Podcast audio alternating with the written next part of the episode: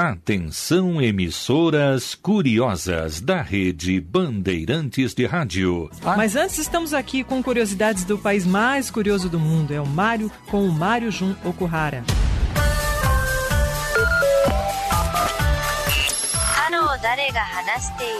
Mais 81. O código de área do Japão. Minasan, o que é isso? Mário Jun desu.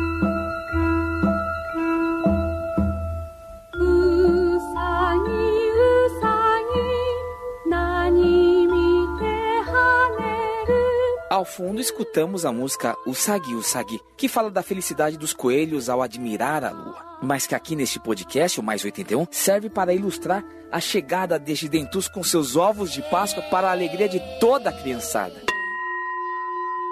Quase todo mundo sabe. A religião no Japão é budista e shintoísta, e a Páscoa, uma celebração cristã, é ainda muito restrita. Mas isso está mudando. A palavra japonesa para Páscoa é Fukatsai, juntando renascimento, Fukatsu e Sai, festival. Fukatsai.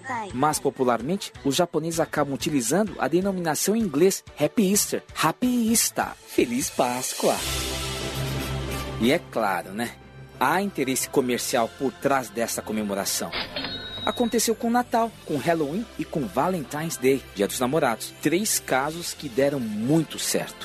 Um dos maiores divulgadores da Páscoa no Japão é a Disney, que promove anualmente espetáculos maravilhosos com os conhecidos personagens como Mickey e o Pato Donald.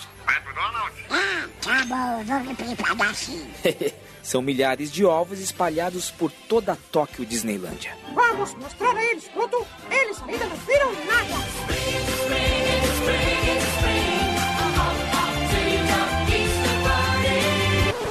Mas a Páscoa no Japão ainda tem muitos desafios, pois ocorre bem na primavera, época dos festejos das cerejeiras, um fortíssimo concorrente. Além disso, em abril começa o ano fiscal japonês e o ano letivo também, ou seja, restando pouco tempo para a celebração da Páscoa. Mas nada que o marketing poderoso do Japão não possa resolver, não é? É uma questão de tempo. Feliz Páscoa! Gokigenyo! Sayonara!